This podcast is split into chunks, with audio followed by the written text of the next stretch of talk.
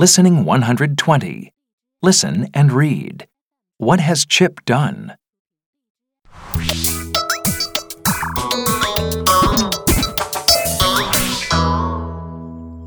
Chip, you look like you're on vacation.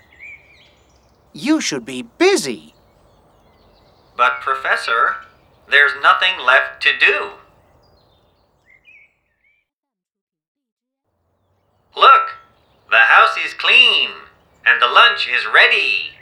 Wow, it looks like a new house.